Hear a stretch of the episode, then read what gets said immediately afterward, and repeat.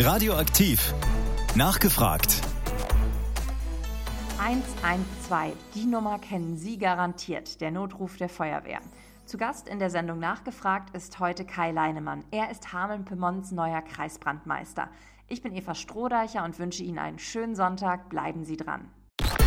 Radioaktiv. Nachgefragt. Ihr Sonntagmorgen bei Radioaktiv mit der Sendung Nachgefragt. Am Freitag, den 24. März, ist Frank Wöbbeke nach fast 15 Jahren als Kreisbrandmeister aus seinem Amt verabschiedet worden. Sein Nachfolger ist Kai Leinemann. Auch Kai Leinemann blickt bereits auf 41 Jahre Erfahrung bei der Feuerwehr zurück.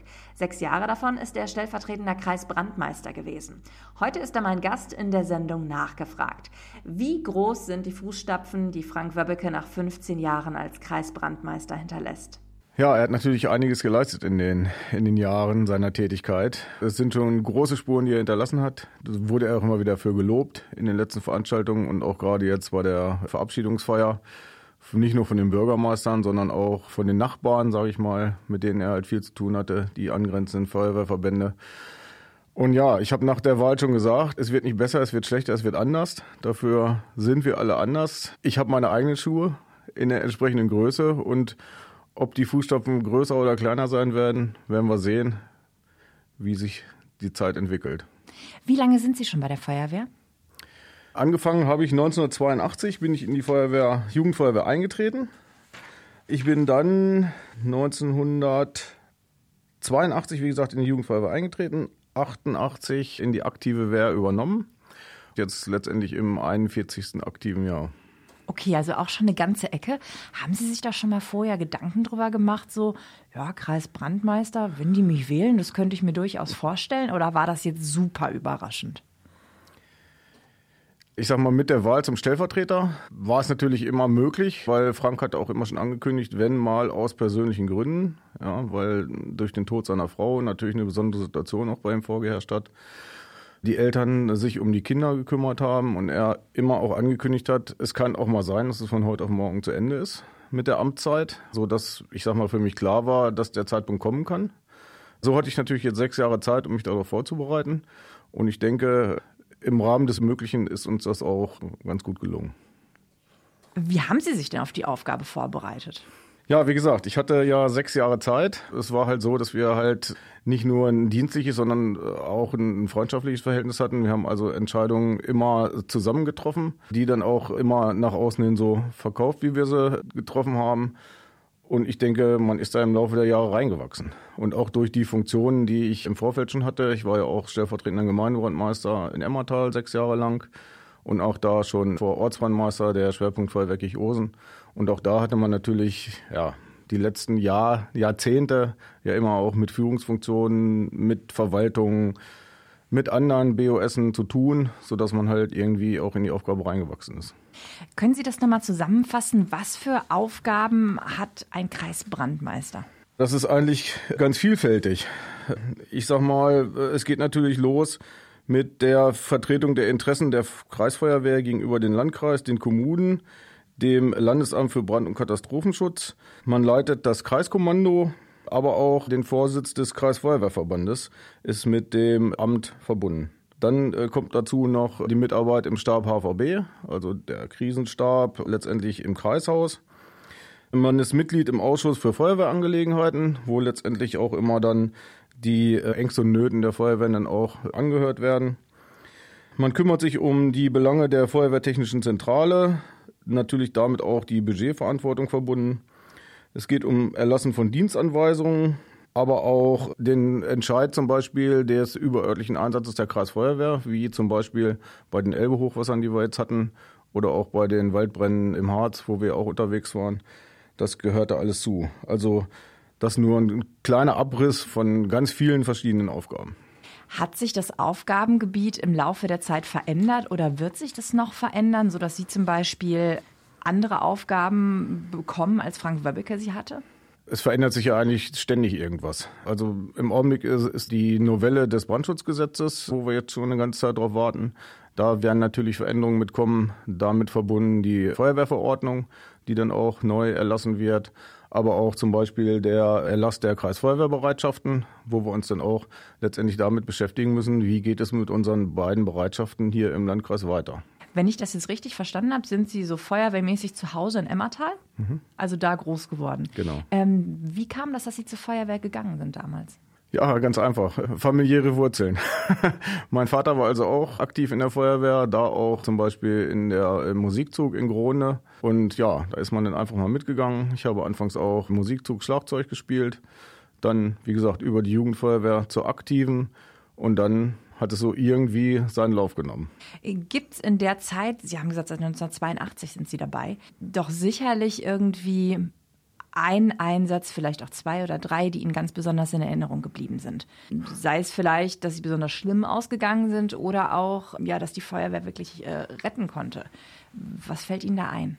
Das kann ich ja von zwei Seiten betrachten, weil ich ja auch zum Rettungsdienst komme und da jetzt zu sagen, der ein oder eine andere Einsatz aus der Feuerwehr mehr oder aus dem Rettungsdienst mehr, also für mich sind immer so schlimm die die Einsätze mit toten Kindern zum Beispiel, wo dann vielleicht auch noch nicht der normale Unfalltod, sondern vielleicht auch noch die entstellt sind hinterher, Gliedmaßen fehlen oder ähnliches. Das sind natürlich Einsätze, die man auch immer, ja, wo es eine Zeit dauert, bis man die dann auch verarbeitet hat. Lernt man da im Laufe der Zeit besser mit umzugehen oder anders als am Anfang?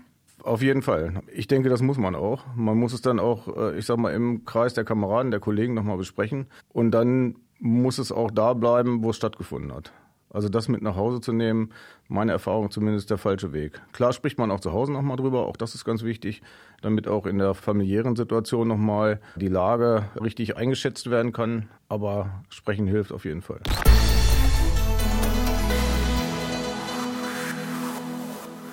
Radioaktiv mit dem Talk am Sonntag der Sendung Nachgefragt. Heute zu Gast ist Kai Leinemann, Hameln-Pyrmons neuer Kreisbrandmeister. 1982 sind Sie zur Feuerwehr gekommen. Wie alt waren Sie da? Zehn junge Jahre. Okay, also ganz klassisch halt Kinderfeuerwehr ging es denn, ging's denn los? Ja, Jugendfeuerwehr, Jugendfeuerwehr, Kinderfeuerwehr gab es zu dem Zeitpunkt noch nicht. Da kann man ja mittlerweile so. ab sechs Jahren äh, ja. eintreten. Damals gab es halt die Jugendfeuerwehr, wo man halt mit zehn eintreten konnte. Das habe ich dann auch gemacht. Also da wurde man schneller erwachsen. Ja, genau, genau ist es so. Ja, das war eigentlich eine ganz verrückte Zeit, weil ich wollte eigentlich gar nicht hin weil zu dem Jugendfeuerwehrdienst gehörte auch zum Beispiel ein Zeltlager und ich wollte immer nur schwer von zu Hause weg. Also lieber zu Hause schlafen eigentlich. Genau, und das war halt so, ein Knackpunkt, wo ich gesagt habe, mm, lieber nicht, aber Gott sei Dank hat man mich da dazu getrieben, will ich mal sagen, da weiterzumachen und ja, heute kann ich nur sagen, alles richtig gemacht. Okay, also eine Nachwuchs bei den Feuerwehren, zumindest anscheinend damals, aber auch jetzt, das hat Frank Wöbbeke mir Anfang Februar gesagt, steht es eigentlich ganz gut. Wie wollen Sie dafür sorgen, dass es auch so bleibt? Ja, die Jugendfeuerwehren sind natürlich unverzichtbar für das System unserer Freiwilligen Feuerwehren, weil Quereinsteiger haben wir zwar gelegentlich, aber der Großteil kommt natürlich aus der, aus der Jugendarbeit und da müssen wir sehen, dass wir die Jugendlichen natürlich bei der Laune halten, wie zum Beispiel mit einem Zeltlager, was wir jetzt äh, nach Corona mal wieder durchführen können im Bereich Koppenbrügge bis Borode wird das in der ersten Woche der Sommerferien stattfinden aber auch andere Aktivitäten. Natürlich nicht nur Spaß, sondern es geht natürlich auch um dienstliche Belange. Und so muss man versuchen, die Jugendlichen irgendwo abzuholen und bei Laune zu halten. Ich glaube, ein Thema ist ja auch immer, das kenne ich noch so von Freunden von früher, die bei der Feuerwehr waren, diese Feuerwehrwettkämpfe. Gibt es das jetzt, ich sag mal, nach Corona auch wieder? Also ja. was passiert da ganz genau?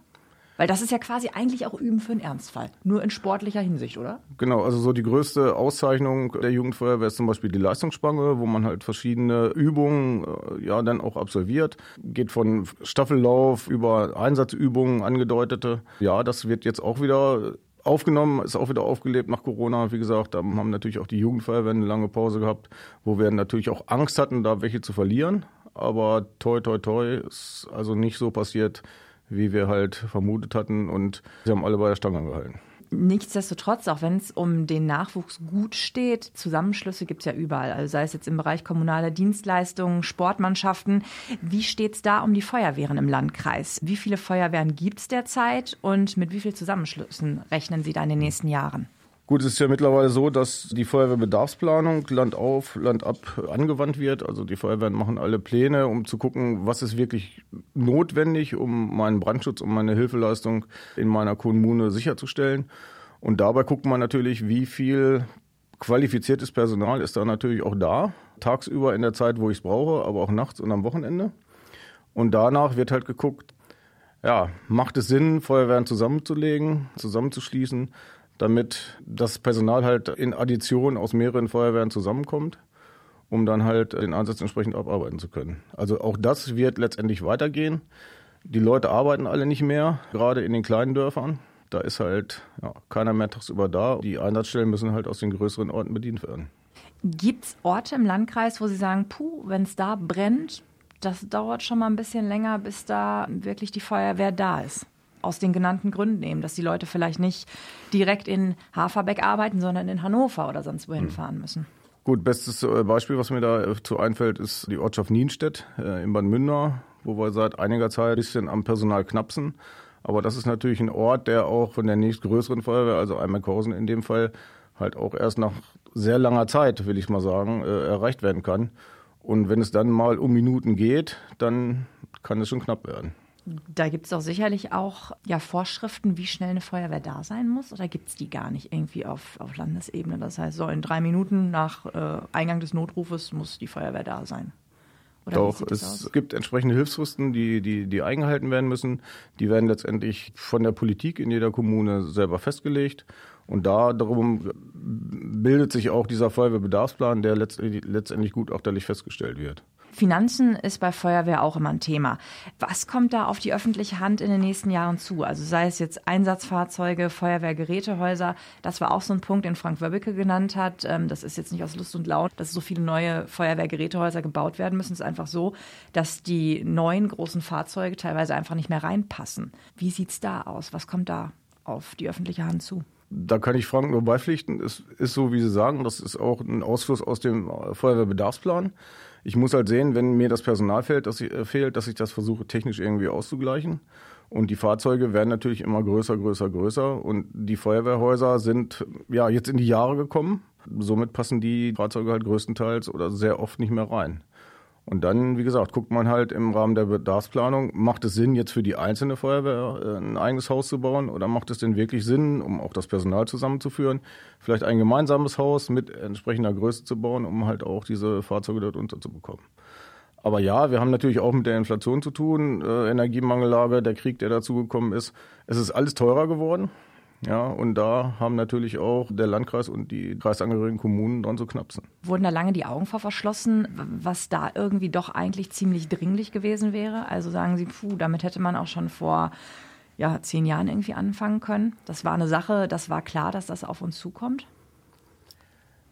Also es gibt ja Kommunen, die sehr früh schon mit der Feuerwehrbedarfsplanung angefangen haben, die den Plan jetzt schon nach fünf Jahren, sagen wir das immer machen, das erste Mal weiterschreiben. Und ich sage mal, mindestens so lange sind die jetzt auch schon dabei. Das dauert natürlich alles seine Zeit, bis entsprechende Grundstücke gefunden sind, bis äh, alle Unterlagen zusammen sind, bis es denn wirklich mal losgeht. Also oft mangelt es gar nicht am Geld, sondern eigentlich am Personal in den Verwaltungen, was sich darum kümmern kann, dass es irgendwie weitergeht. Ist jetzt die Modernisierung der Feuerwehren? Ist es die Nachwuchsgewinnung? Was ist, äh, ja, was sind Ihre Themen? Wo sagen Sie, wo wollen Sie jetzt als Kreisbrandmeister, als neuer Kreisbrandmeister Schwerpunkte setzen? Ja, sich da jetzt an einem Thema festzubeißen, ich denke, wir müssen an allen Fronten weiterkämpfen. Es wäre nicht gut, sich letztendlich auf ein Thema zu konzentrieren. Ja, natürlich hat die Nachwuchsgewinnung einen erheblichen Stellenwert, aber auch Themen wie Klimawandel, Energiemangel, und auch der Krieg, denke ich, werden uns noch weiter beschäftigen. Die Feuerwehren sind immer mehr in den Katastrophenschutz einbezogen. Thema Leuchttürme zum Beispiel, wo sich die Feuerwehren ja bereit erklärt haben, ihre Feuerwehrhäuser oder Dorfgemeinschaftshäuser oder ähnliches, äh, ich sag mal, zu besetzen, um halt die Hilfe vor Ort zu gewährleisten. Ja, das sind alles Themen, die so in der Form natürlich noch nicht da waren und die jetzt auf uns zukommen werden wie auch zum Beispiel, wie gesagt, durch den Klimawandel die Wald- und Vegetationsbrände, die wir immer mehr ja haben. Wenn ich jetzt letztes Jahr an den Osterwald denke, gut, das war jetzt, äh, ich sag mal, wahrscheinlich nicht durch eine natürliche Ursache äh, ist es zu den Feuern gekommen. Aber auch da müssen wir uns natürlich äh, mit beschäftigen, um halt auch in so einen schwierigen Geländen letztendlich die Feuer adäquat löschen zu können. Jetzt haben Sie gerade noch mal einen ganz interessanten Aspekt angesprochen. Ähm, diese äh, Brandserie im Osterwald zum Beispiel. Ich kann mich auch noch erinnern, das war, glaube ich, schon eine ganze Ecke her. Auch im Bereich Emmertal-Erzen mhm. gab es ja mal eine ganze Zeit Brände, ähm, die dann auf einmal schlagartig äh, aber auch wieder aufhörten. Das waren ja auch nicht unerhebliche Sachen. Genau. Ähm, ganz oft geraten dann ja auch einfach, weil es die, weil's ja die Entwicklung gezeigt hat, dass auch oft Feuerwehrleute selber, Feuerwehrmänner diese Brände gelegt haben. Ähm, was macht das so mit Ihnen, wenn so eine Brandserie losgeht im Landkreis? Ähm, geht Ihnen dann durch den Kopf, oh nein, schon wieder und was kommt als nächstes? Ähm, was denkt man da? Klar denkt man da dran, äh, könnte es wieder äh, jemand von der Feuerwehr sein oder äh, aber ich sag mal, was macht das mit einem? Ja, ich denke, da müssen wir mit leben. Das ist wie in jeder, äh, in jeder anderen Sparte auch. Äh, ich meine, bei den Feuerwehren ist es jetzt besonders, weil die ja eigentlich dafür da sind, das Feuer zu löschen und nicht zu legen. Aber äh, der könnte auch aus dem Schützenverein, aus dem Gesangverein oder sonst wo kommen. Also ein Mensch wie du und ich, in Anführungsstrichen. Ja. Ähm, meistens werden diese Brände ja nicht aufgeklärt. Oder da ist doch die Quote relativ schlecht, oder korrigieren Sie mich? Also ich habe jetzt äh, noch nicht gehört, dass es da irgendwie äh, Ergebnisse gibt, zum Beispiel im Osterwald und auch die Brandserie, äh, die Sie ansprachen, 2013 war das ja. im äh, Emmertal-Erzen. Äh, nein, da ist mir auch nicht bekannt, dass man da mal äh, jemanden zumindest dingfest gemacht hat. Zwar in Verdacht, aber wohl nicht so, dass da etwas nachgewiesen werden konnte. Haben Sie da noch irgendwie aus der Vergangenheit äh, noch irgendwie eine Brandserie parat, wo Sie sagen, so, puh, das war schon wirklich ähm, krass, was da, ja, was da passiert ist oder auch nicht passiert ist, Gott sei Dank? Ich überlege gerade, Brandserien in dem großen Stil hatten wir, glaube ich, gar nicht seitdem, ne? Also wie gesagt, mir war jetzt diese Geschichte ähm, Emmertal-Erzen irgendwie präsent, ja. weil ich weiß, das war auch zum Beispiel einmal so eine Geschichte mit 40 Strohballen und ja, sowas, genau, was wirklich genau. auch jetzt auch, auch von außen auf Zeitungsbildern spektakulär halt aussah. Das war ja auch wirklich, ich sag mal, jeden zweiten Abend, wo die Kameradinnen und Kameraden sich schon darauf vorbereiten konnten, nach Uhrzeit, es geht gleich wieder los und da waren wir, waren die Kräfte auch wirklich dann irgendwann erschöpft, ne? wenn man dann jeden zweiten, also jede zweite Nacht an irgendeiner Einsatzstelle steht, über Stunden das zerrt natürlich an Nerven und da waren natürlich auch alle froh, als es dann irgendwann vorbei war. Wie ist das eigentlich? Ich kann mich nur daran entsinnen, eine ähm, Schulfreundin, die in der Schule fast eingeschlafen ist den nächsten Tag, weil sie, gut, da waren wir schon in der Oberstufe, ähm, die war auch schon über 18, aber die in der Schule fast eingeschlafen ist, weil sie sagte, oh hier, da hat es gebrannt heute Nacht, wir waren die ganze Nacht beim Löschen und so. Wie viel Verständnis gibt es denn da von den Arbeitgebern? Also, oder was gibt es da für Kulanzregelungen? Also grundsätzlich gibt es natürlich einen Freistellungsanspruch. Gerade wenn man in den Nachtstunden unterwegs war, kann man natürlich die Zeit, äh, ich sag mal, morgens dranhängen an den Schlaf. Die Arbeitgeber sind verschieden kulant, wo wir uns natürlich wünschen würden, dass es selbstverständlich ist, weil auch in jedem Betrieb, bei jedem Arbeitgeber könnte es auch mal brennen und dann freut man sich natürlich auch, wenn jemand kommt. Aber äh, auch wenn es im Brandschutzgesetz steht, ist es noch leider lange nicht selbstverständlich bei jedem Arbeitgeber, die Kameradinnen und Kameraden auch jederzeit wegzulassen.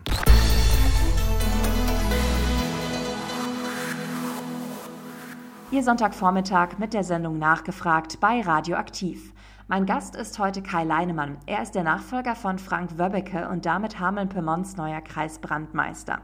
Wir haben bereits über ihren Weg zur Feuerwehr gesprochen, die Nachwuchsgewinnung, aber auch über bevorstehende Modernisierungen der heimischen freiwilligen Feuerwehren. Ein Thema, mit dem sich die Feuerwehren auseinandersetzen müssen, seit der letzten Silvesternacht vielleicht mehr denn je, ist die Gewalt gegen Einsatzkräfte. Ist das in Hameln-Pyrmont genauso Thema wie in den Großstädten? Ja, es ist ja schon länger Thema und es wird ja auch in den verschiedensten Gremien schon diskutiert. Und wir hatten in der Silvesternacht auch hier im Landkreis vier meldepflichtige, will ich sie mal nennen, Ereignisse. Zwei hier im Stadtgebiet von Hameln, einen in Hessisch-Ollendorf und einen in Bad Pyrmont wo halt Einsatzkräfte bei ihrer Arbeit behindert wurden, die Anfahrt behindert wurde zu Einsatzstellen. Wir haben danach auch Gespräche mit der Polizei geführt, die uns natürlich empfohlen hat, jede kleinste Kleinigkeit auch zur Anzeige zu bringen. Die Kameradinnen und Kameraden sind natürlich auch so ein bisschen, ja, ich will nicht sagen gehemmt, sondern es gibt ja Beispiele aus der Vergangenheit, wo auch so Anzeigen gestellt wurde, aber dann wegen mangelnden äh, öffentlichen Interesses dieses Verfahren dann leider oft eingestellt wird. Und dann fragt man sich natürlich irgendwann, wie viel muss ich mir noch gefallen lassen, dass vielleicht die Öffentlichkeit Interesse dran hat? Und macht es überhaupt Sinn, dass ich diesen ganzen Verwaltungsaufwand jetzt über mich ergehen lasse, weil es bringt ja sowieso nichts. Ja, also das ist immer, immer so ein bisschen Zwiespalt. Das geht ja schon los, nur bei den Einsätzen, aber zum Beispiel auch beim Felgenfest, wo man sich von den Verkehrsteilnehmern, die nun ausgerechnet diese Strecke unbedingt nehmen müssen, warum auch immer, letztendlich anpöbeln lassen muss, warum man da jetzt endlich keinen durchlässt. Beobachten Sie da so eine Entwicklung, dass die Hemmschwelle bei vielen in den letzten Jahren einfach deutlich gesunken ist? Das denke ich auf jeden Fall. Also die Hemmschwelle ist auch deutlich gesunken, aber auch man ist hilfloser, habe ich das Gefühl. Wenn ich sehe, wofür die Feuerwehr alles gerufen wird, das ist ja nicht nur mehr Feuer löschen und irgendjemand aus dem Auto schneiden, sondern man kommt ja auch wegen den kleinsten Kleinigkeiten, wo man eigentlich denkt, ja, so, so ein Hauptanschluss zu Hause abstellen, weil das Wasser, Wasser vielleicht irgendwo rauskommt, wo es nicht rauskommen sollte, müsste vielleicht jeder sie irgendwie selber hinkriegen. Aber leider ist das nicht mehr so. In welchen Gegenden wurde es denn zum Beispiel jetzt in der letzten Silvesternacht brenzliger? Also gibt es da wirklich Bereiche, wo Sie sagen, puh, wenn wir da alarmiert werden und in die Richtung müssen, da wird es öfter mal schwierig? Also ich denke, um da jetzt wirklich Brennpunkte in Anführungsstrichen festzulegen, dafür ist es wirklich zu wenig. Ja, um jetzt zu sagen, okay, ist es jetzt immer da oder immer hier.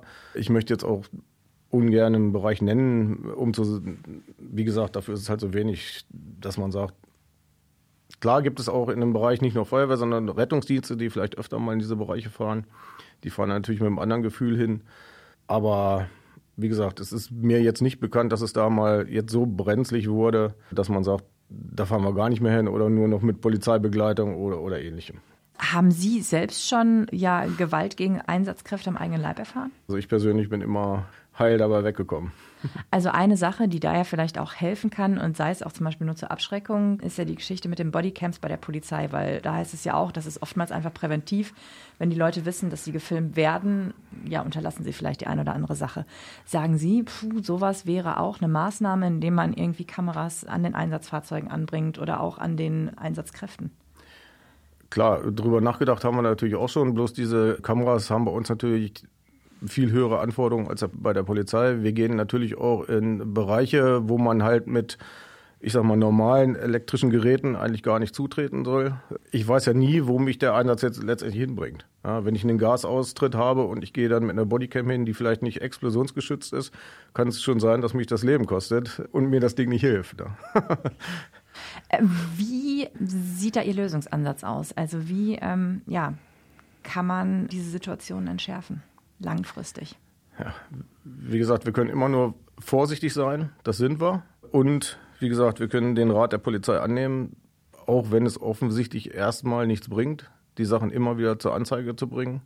Weil ich denke, wenn es denn gerade immer wieder um die gleichen Personen geht und wieder und wieder und wieder eine Anzeige kommt, wird sich irgendwann mal was tun. Wie gesagt, die Gesetze letztendlich müssten entsprechend angepasst werden, damit da auch, ich sag mal, die Hemmschwelle letztendlich nochmal größer ist, überhaupt sowas zu machen. Sagt Kai Leinemann, er ist der Nachfolger von Frank Wöbbeke, der Ende März aus seinem Amt als Kreisbrandmeister verabschiedet wurde. Kai Leinemann, Hameln-Pyrmons neuer Kreisbrandmeister, war heute zu Gast in der Sendung Nachgefragt hier bei Radioaktiv. Die komplette Sendung finden Sie zum Nachhören auch in unserer Mediathek. Wir freuen uns über Ihr Feedback zur Sendung, gerne per E-Mail an info@radio-aktiv.de. Und jetzt sind Sie nochmal gefragt. Mit wem sollen wir in der Sendung nachgefragt sprechen? Wen möchten Sie hier am Sonntag als Gast hören? Schicken Sie uns den Namen Ihres Wunschgastes per E-Mail an info@radio-aktiv.de oder rufen Sie uns an, Hameln und 6 mal die 5. Ich bin Eva Strohdeicher und wünsche Ihnen noch einen schönen Sonntag. Radioaktiv. Nachgefragt.